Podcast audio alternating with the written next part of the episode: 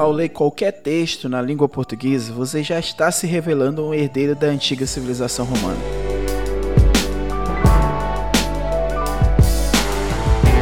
É isso. O português, assim como o espanhol, o francês, o italiano e o romeno, são línguas que se originaram do latim, a língua dos antigos romanos. Mas a herança que Roma nos deixou vai além das línguas leonatinas. Os romanos também transmitiram as culturas grega e oriental aos povos bárbaros e à civilização da Idade Média, o que por sua vez as transmitiram ao mundo moderno e contemporâneo. Roma nos deixou ainda uma série de ensinamentos notáveis no campo da política, a ideia de república. Mesmo que a república, nossa república atual, seja bem diferente da ideia republicana de Roma, mas é um desses legados e do direito. O direito romano é a base da ciência jurídica da maioria dos povos contemporâneos. Além disso, no âmbito da arquitetura e do sistema de administração municipal, bem como a organização da igreja, que, que modelou o mundo medieval, a igreja católica tem muito da base do Império Romano. Existem diversos legados romanos, e desse modo, conhecer a história de Roma é conhecer um pouco da nossa própria história.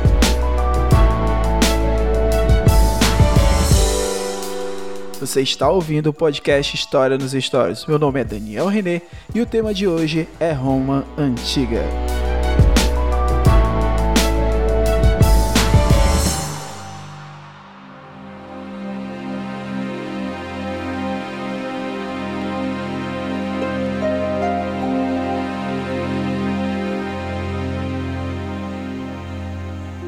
Vamos começar a nossa jornada à Roma da Antiguidade pela maneira como os próprios romanos contavam seu passado mais remoto, através de mitos.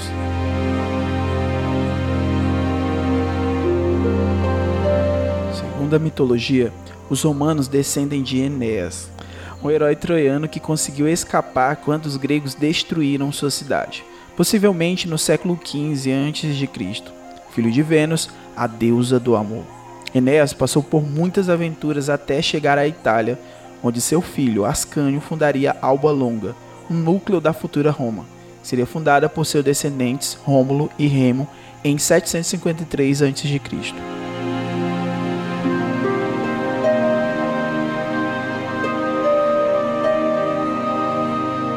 Agora a gente vai saber um pouco sobre uma treta de irmãos. Normal, né? Irmãos ter treta, né? Então vamos lá para mais uma treta. Rômulo e Remo eram irmãos gêmeos e após o nascimento foram atirados ao rio Tibre por ordem de Amulho, usurpador do trono de Alba Longa. No entanto, eles conseguiram chegar às margens no sopé do Monte Palatino e sobreviveram. Depois dessa longa jornada, eles foram amamentados por uma loba. Essa loba criou essas duas crianças é, e logo depois eles foram encontrados por camponeses. Ao chegar à idade adulta, depuseram o usurpador, foram lá, tiraram o usurpador do trono e restituíram ao trono o seu avô, o Númitor, de quem receberam a missão de fundar uma nova cidade na região do Lácio.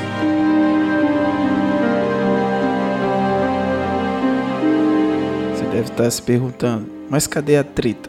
A treta não acabou assim tão bem. No local escolhido, o Monte Palatino, às margens do rio Tibre, Rômulo traçou um sulco no chão com um arado, demarcando a sua propriedade. Insatisfeito, Remo saltou essa linha sobre a terra, desafiando o irmão. Logo, Rômulo não aceitou a situação, foi lá e matou Remo.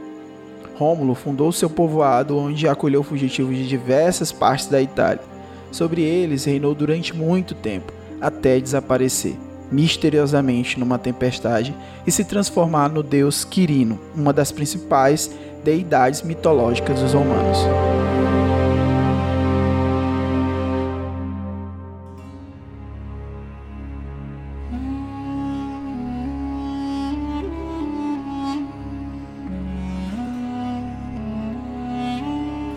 A data lendária 753 a.C. da fundação de Roma não representa o período mais antigo de ocupação do local onde a cidade surgiu. Vestígios de povoação foram encontrados e remotam à Idade do Bronze. É provável que a cidade tenha surgido de um forte erguido pelos habitantes do Lácio, latinos e sabinos, para defender-se dos etruscos, que dominavam parte da Península Itálica. Primitivamente, a economia romana era baseada em atividades agrárias e pastoris. A propriedade de terra era a base da riqueza, o que evidencia o caráter aristocrático dessa sociedade. Os proprietários de terras eram um grupo social dominante, sendo chamados de patrícios. Através de laços familiares, formavam clãs que compreendiam também os parentes pobres que prestavam serviços e eram conhecidos como clientes. Finalmente, que não pertencesse ao clã era chamado de plebeu. Esse grupo era formado por artesãos, comerciantes, estrangeiros e pequenos proprietários de lotes poucos férteis.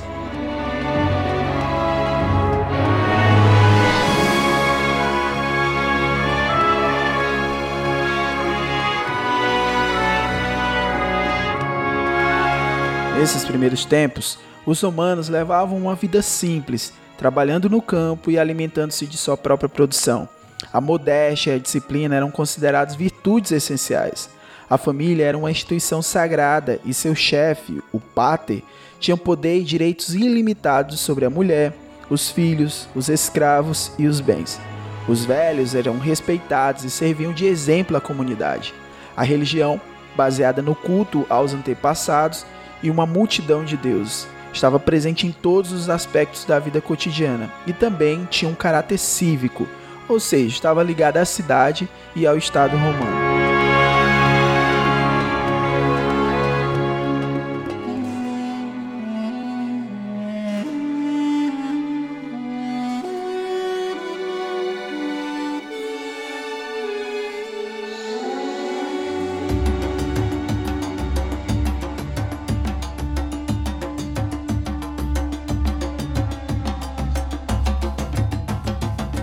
Resto, com o passar dos tempos, os deuses romanos foram se identificando com os deuses gregos, devido à grande influência que a Grécia, embora fosse dominada por Roma, exercia sobre ela e a sua cultura.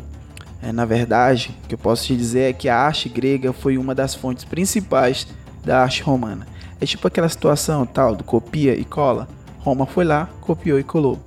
A arquitetura talvez tenha sido a única das artes de então que os romanos eles produziram inovações efetivas, em particular devido ao seu pragmatismo. Se para os gregos as principais construções eram os templos, para os romanos importavam os reservatórios de água, os arquedutos, os edifícios públicos como os tribunais, os circos e os mercados.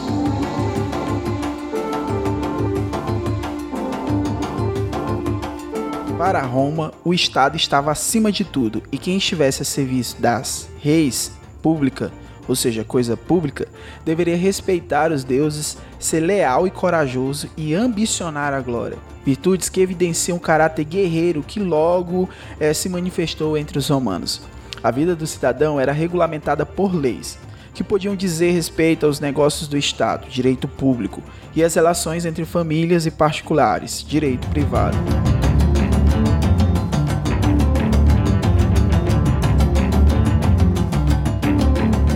Vale a pena notar a importância dessa distinção, até hoje fundamental para o funcionamento do Estado de Direito. No entanto, essas noções, bem como as instituições que as traduziram na prática, não datam do primeiro momento da história romana, o período monárquico, mas sim do período republicano. Isso, porém, nos obriga a deixar de lado esse esboço das origens e da organização sociocultural de Roma para entrar em sua história política.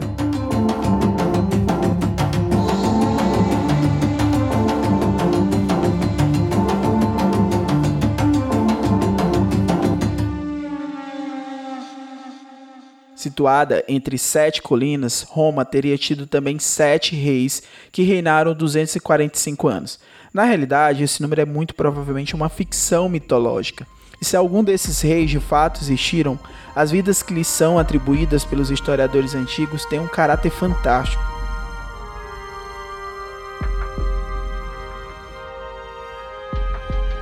No entanto, com os reis etruscos, os três últimos, a lenda parece dar progressivamente lugar à história. Os historiadores concordam que ao fim do século 7 a.C., Roma era dirigida por monarcas de origem etrusca, os Tarquínios, e que um rei dessa dinastia foi expulso de Roma no final do século 6.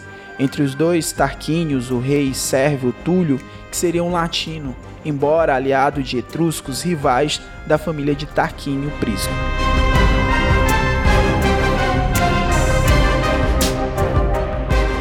Primeiros reis de Roma eram eleitos pelo Senado, o Conselho dos Anciãos, formados pelos grandes proprietários de terras. Essa informação você tem que guardar. O Senado ele foi muito importante ao longo da história da Roma antiga, assim como está associado aos patrícios. Os reis etruscos, ao contrário, tomaram poder à força, com apoio dos plebeus, pequenos proprietários, comerciantes, artesãos e estrangeiros. O poder de um único homem que contava com sustentação do povo, mais do que a da aristocracia, recebeu em grego o nome de tirania. Por isso, o último Tarquínio recebeu o nome de soberbo, isto é, o orgulhoso, que equivalia em grego a tirano.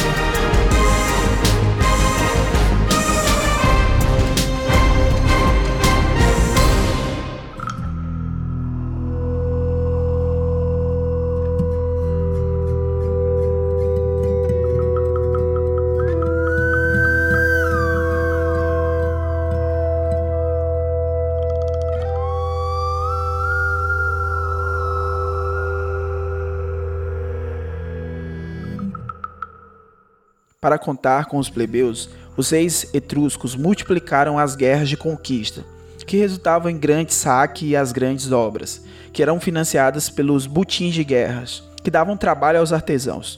Eles também aumentaram o número de senadores para levar ao Senado outras famílias além das tradicionais famílias patrícias. Guarda essa informação, porque aqui vai gerar a queda dos etruscos.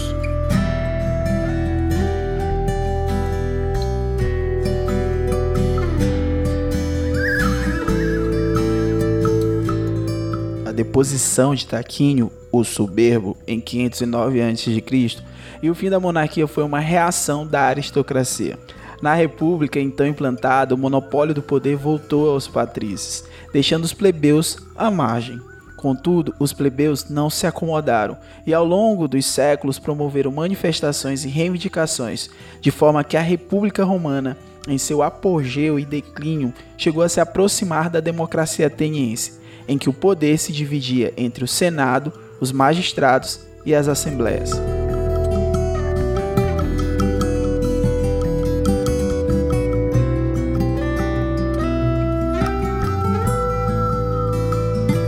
Vale a pena mencionar que a derrubada da monarquia gerou uma aversão ao regime monárquico, que se estendeu de 509 a.C. até o início do império, cerca de meio século antes de Cristo. Em 44 a.C., Marco Antônio ofereceu a coroa de rei a Júlio César, que a recusou. Em 27 a.C., Otávio recebeu os títulos de Augusto, que consolidava seu poder imperial sobre Roma e seus domínios. Contudo, ele procurou manter um governo aparentemente republicano.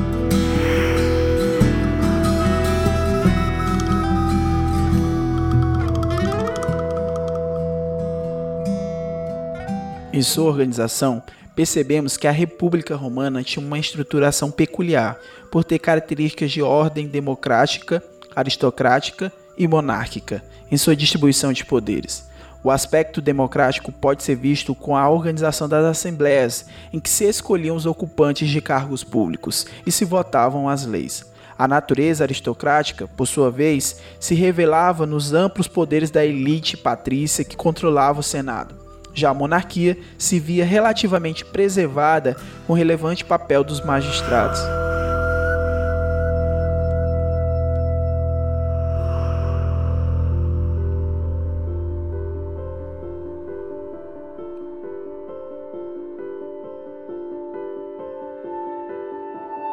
O historiador grego Políbio, aproximadamente 200 a 118 anos antes de Cristo, foi uma testemunha ocular da vida na República Romana em sua obra Histórias, volume 6.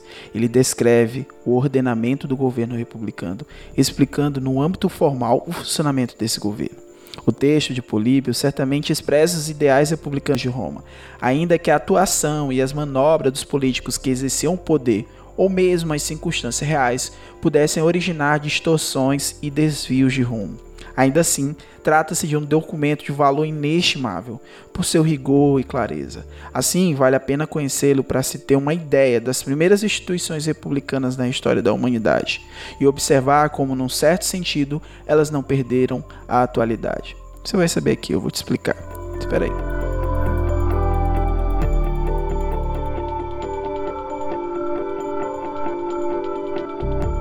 Em Roma, os cônsules são os árbitros de todos os negócios públicos, porque todos os outros magistrados, exceto os tribunos da plebe, lhes são subordinados a eles e o obedecem. São eles que apresentam os embaixadores aos senados, que tomam as decisões urgentes e têm o controle das leis e dos negócios públicos. A eles competem convocar as assembleias e executar suas deliberações.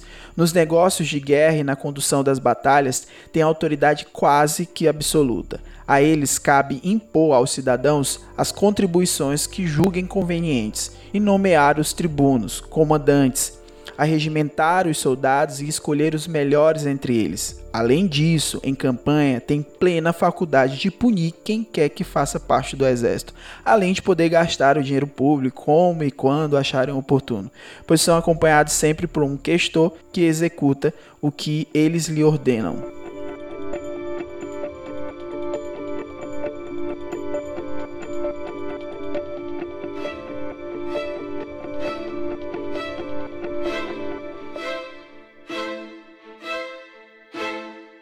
O Senado cuida em primeiro lugar do que entra para a economia, estando submissa à sua jurisdição, tanto as entradas quanto as saídas, de modo que os questores não podem fazer nenhum empenho de dinheiro, por nenhuma razão, sem uma deliberação do Senado, exceto por ordem dos cônsules. Até as maiores e mais notáveis despesas que fazem os censores a cada cinco anos para construir e restaurar edifícios públicos são ordenadas pelo Senado, que dá autorização aos censores. Além disso, o Senado se ocupa de todos os delitos cometidos na Itália, que requerem um julgamento público, ou seja, as traições, as conjurações, os envenenamentos e os assassinatos, e se encarrega de qualquer indivíduo ou cidade da Itália que precise mover um processo ou ser punido ou necessite de socorro ou defesa. Guarda essa informação também, que a gente vai ver isso aí mais à frente. O Senado também dispõe sobre os embaixadores que devem ser mandados para os estrangeiros, seja para fazer a paz, seja para comunicar advertências ou imposições, seja para estipular pactos ou receber a submissão dos povos ou declarar guerra. E o Senado se ocupa também do modo como devem ser recebidos em Roma os embaixadores estrangeiros e de responder suas demandas.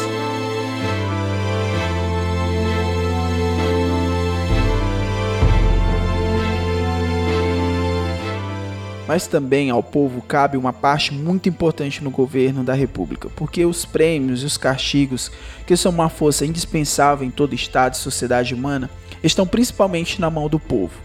É ele quem julga os que exerceram qualquer magistratura e só ele pode pronunciar sentenças de morte. A esse propósito, vale lembrar e louvar como junto aos romanos vige um costume segundo o qual, quando o cidadão tiver sido condenado à morte por todas as tribos, à exceção de uma, possa o condenado deixar a cidade em exílio espontâneo em Nápoles.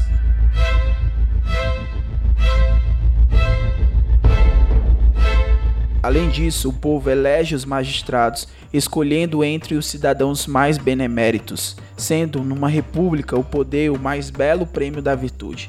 Também depende do povo a aprovação das leis, e é o que de maior tem importância na Roma antiga.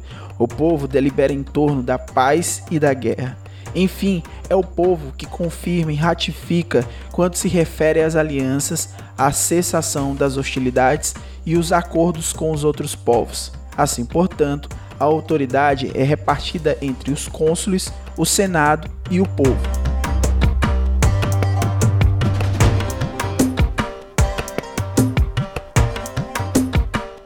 Quando está em campanha com o exército, o cônsul é investido de autoridade absoluta, mas a realidade não pode concluir nada sem o beneplacito do Senado e do povo.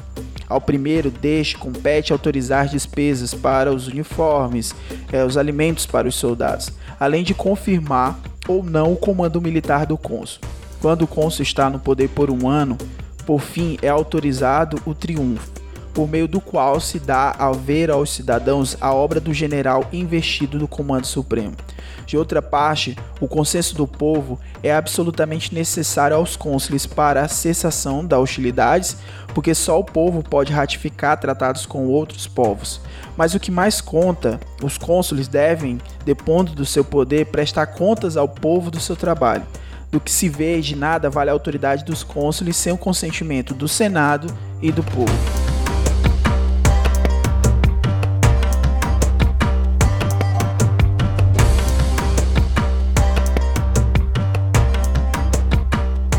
Mesmo o Senado, que é de tal modo poderoso, está sujeito à autoridade do povo.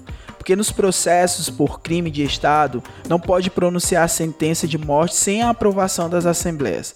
Além disso, o povo tem a faculdade de aprovar ou não propostas de lei destinadas a diminuir a autoridade que os costumes atribuem ao Senado, ou a caçar qualquer prerrogativa ou honra, ou o que é mais grave ainda, o povo pode, por meio de um tribuno da plebe, que opunha ao seu voto impedir não só as deliberações do Senado, como a sua própria reunião. Desse modo, o Senado teme o povo e procura agradá-lo.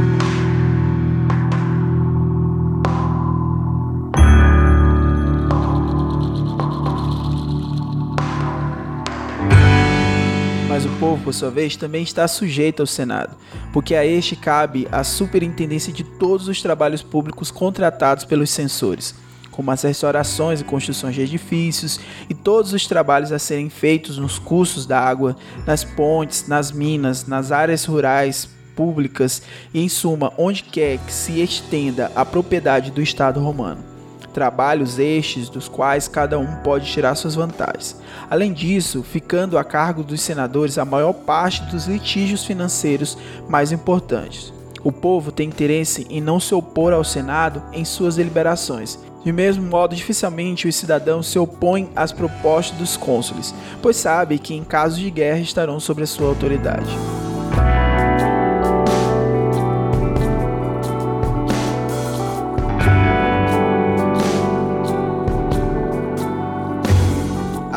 Equilibrada a autoridade de cada um dos três poderes, não seria possível encontrar uma república melhor constituída do que esta, tanto guerra como na paz.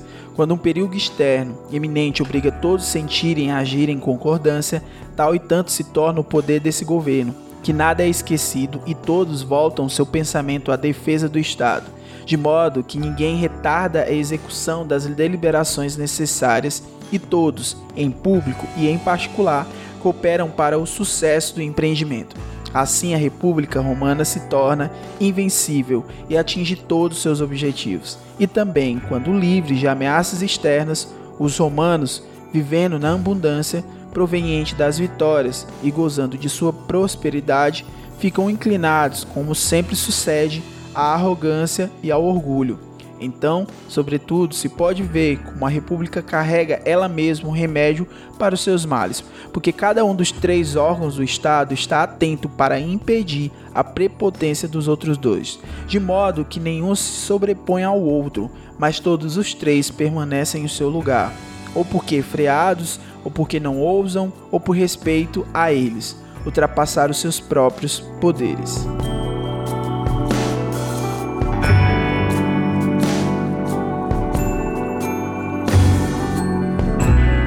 Os séculos 2 e 1 a.C. são tidos como o período de crise da República Romana. Um modelo político centrado na supremacia do Senado, enquanto instrumento de poder da elite patrícia, sofreu uma forte contestação fruto da ação de diferentes setores da sociedade. Uma camada de comerciantes extremamente enriquecidos com a expansão de Roma, a massa de plebeus miseráveis e descontentes e o enorme contingente de escravos. Além disso, não podem ser descartadas as pretensões políticas dos generais, fortalecidos pela crescente importância do exército na vida romana.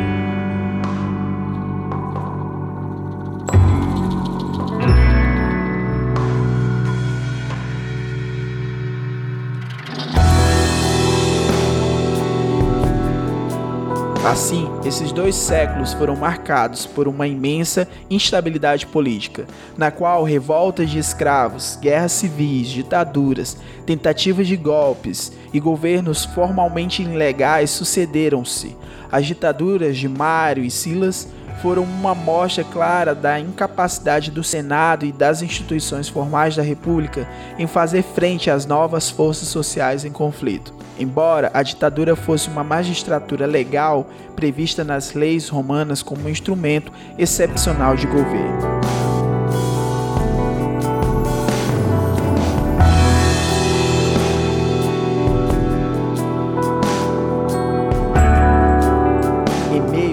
Essa crise formou-se uma aliança envolvendo Crasso e Pompeu, dois generais que se fizeram eleger cônsules em 62 a.C.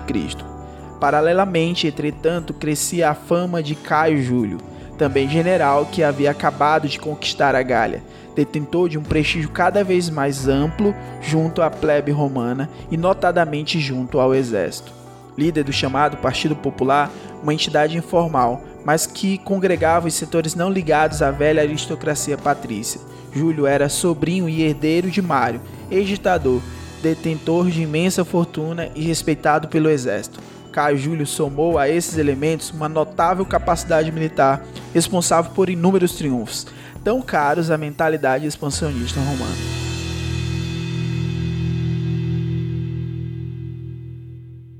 Ante ao crescente prestígio de Júlio, Crasso e Pompeu viram-se obrigados a aceitar sua presença no poder. Criando uma fórmula chamada de triunvirato, ilegal e não prevista na composição institucional da República. A morte de Crasso em 53 a.C. fez com que a oposição entre Pompeu, direto e representante dos interesses da aristocracia patrícia, e Júlio ficasse explícita. O fortalecimento militar de Júlio, que acabara de derrotar definitivamente os gauleses, fez com que o Senado passasse a temer suas ambições políticas. Por isso, numa tentativa de detê-lo em 49 a.C., Pompeu foi nomeado cônsul único pelo Senado.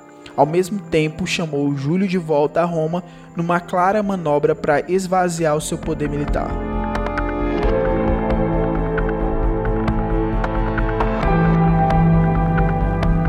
Pronunciando a famosa frase A sorte está lançada, Caio Júlio entrou em Roma à frente de seus exércitos, configurando um inegável golpe de Estado. Aclamado pela população e pelas tropas que deveriam defender Roma, Júlio se impôs ao Senado. Abalado pelo prestígio popular de Júlio, Pompeu fugiu para a Grécia, onde foi derrotado em 48 a.C. O amplo prestígio popular e militar de Júlio obrigou o Senado a se curvar diante dele. A concessão do título de César, que lhe dava formalmente o poder ditatorial, foi a prova mais concreta desse recuo senatorial. Entretanto, tal recuo não se manifestou de modo concreto. Os quatro anos da ditadura de Júlio César foram marcados por crescentes atritos com os senados, Tais atritos nasciam de sua origem pobre, ainda que aristocrática, e principalmente da percepção de que os senadores tinham do real projeto político de César instalar um regime monárquico fortemente apoiado no exército.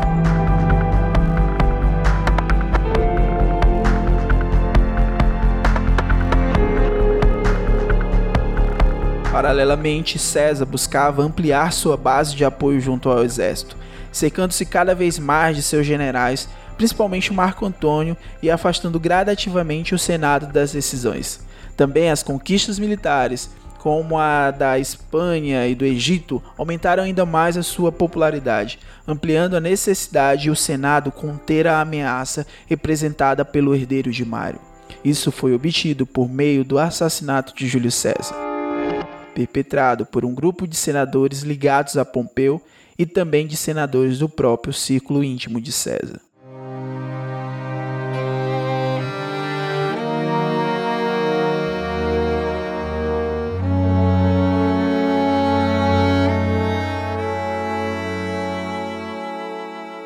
Entretanto, a reação militar e popular que se seguiu ao assassinato de César deteve o projeto senatorial de restaurar o poder.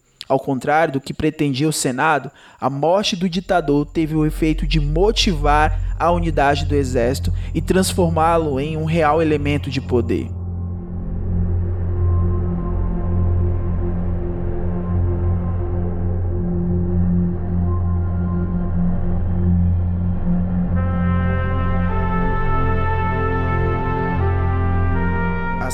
Prática, foi o exército que assumiu o controle de Roma, o que pode ser facilmente observado pela composição do governo que ascendeu logo a seguir, composto por Otávio, sobrinho neto e herdeiro de Júlio César, Lépido, antigo comandante das forças de cavalaria de César, e Marco Antônio, o general mais hábil do ditador assassinado. Foram eles que, em 43 a.C., formaram o segundo triunvirato.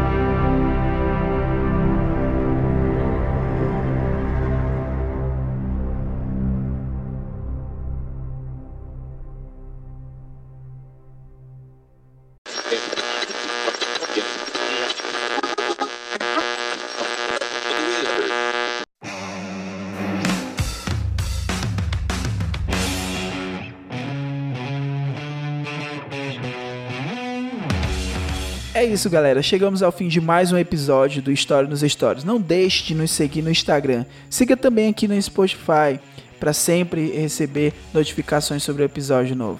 Agradeço, fica aqui meu abraço e até mais.